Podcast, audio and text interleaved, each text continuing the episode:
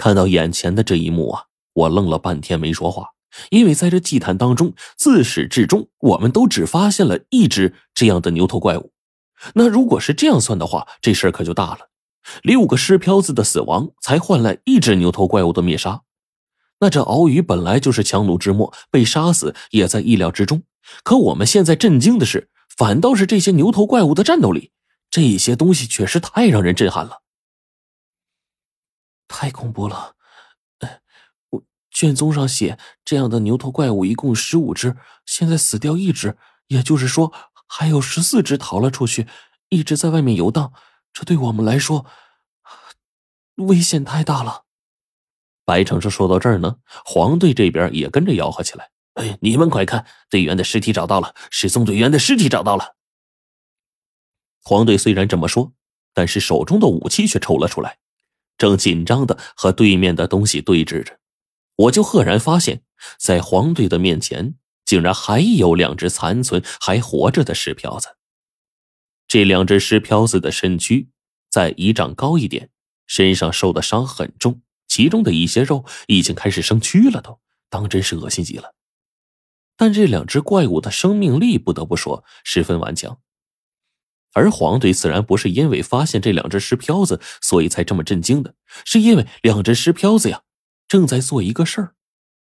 他们开始把一具我们失踪队友的尸体拖到自己伤口的位置进行修补。而这两名队员呢，也分别和两只尸漂子的身体融合了。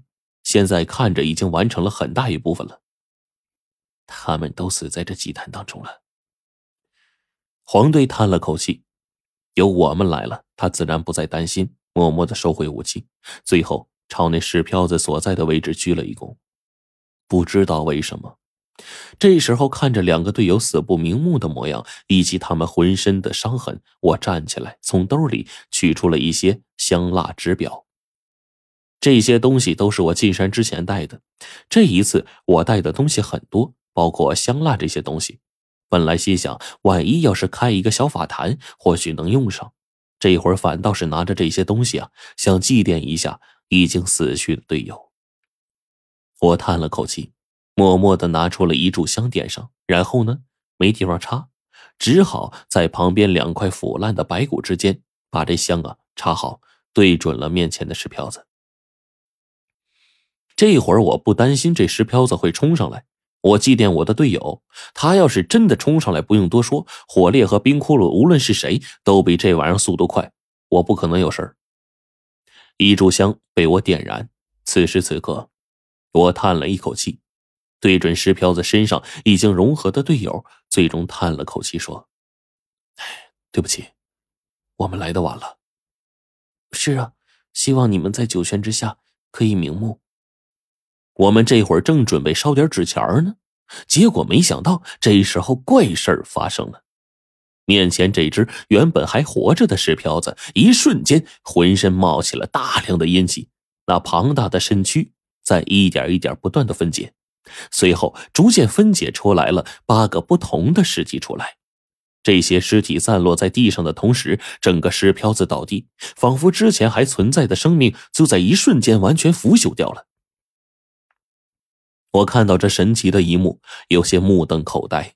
可不只是我，就连火烈他们这个时候也整个人都呆住了。我看了看身边直接被震惊住的众人，然后看了看面前这个石漂子的变化，一瞬间，大量的阴邪之气全都散开了。从那八具尸体之上，赫然冒出了七个魂灵出来。这些魂灵身上的穿着各不相同。有的明显是古代的装束，有些是近现代的，有一个是民国年间的打扮。正是这些人的魂灵出现在我们面前，才令我吓了一跳啊！而此刻的我，更是从那阵阵的雾气当中，看到了这些魂灵眼中的泪水。随后，他们冲我深深的跪拜，也朝我鞠躬。最终，随着雾气散去了，魂灵逐渐的就不见了踪影。我的妈呀！火烈这时候都懵了呀，在这时候呢，再看看面前的石漂子，因为魂灵的离去，阴雾散开，这八具尸体当中的七具更是快速腐烂，不多时化为一滩脓水。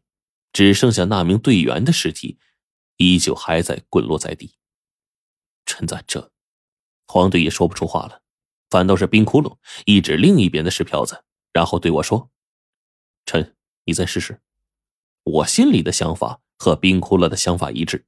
毕竟啊，刚才那不得了的一幕让我心里呢想到了什么，当即我就走过去了，对准这边的石瓢子点了一炷香，把之前的话对他们说了一下。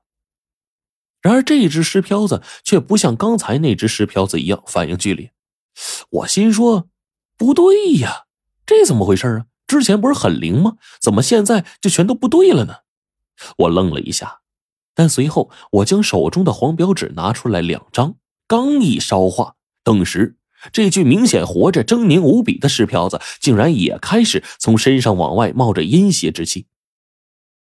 一切都跟刚才发生的一样，只是不多时，十具尸体已经散落在地了，其中九具化成了脓血。在最后一刻，魂灵从当中而出，然后这个时候，我就看到那些魂灵对我鞠躬道谢，随着雾气慢慢的就散了，再也看不见踪影了。陈子，我们似乎找到办法了。黄队忍不住欣喜道：“火烈这时候从旁边冲上来，也顾不得身上的恶臭，对我说：‘哎，陈子，没想到啊，真没想到，你还有这样的运气啊！’你嘴里吐不出象牙，你！我骂了火烈一下，然后转过身对他们说：‘这些冰窟窿似乎看懂了，我们似乎找到了对付这些石漂子的方法。确实，或许不只是方法。’”还能从中找到他们产生的原因。白程程呢？这时候也反应了过来。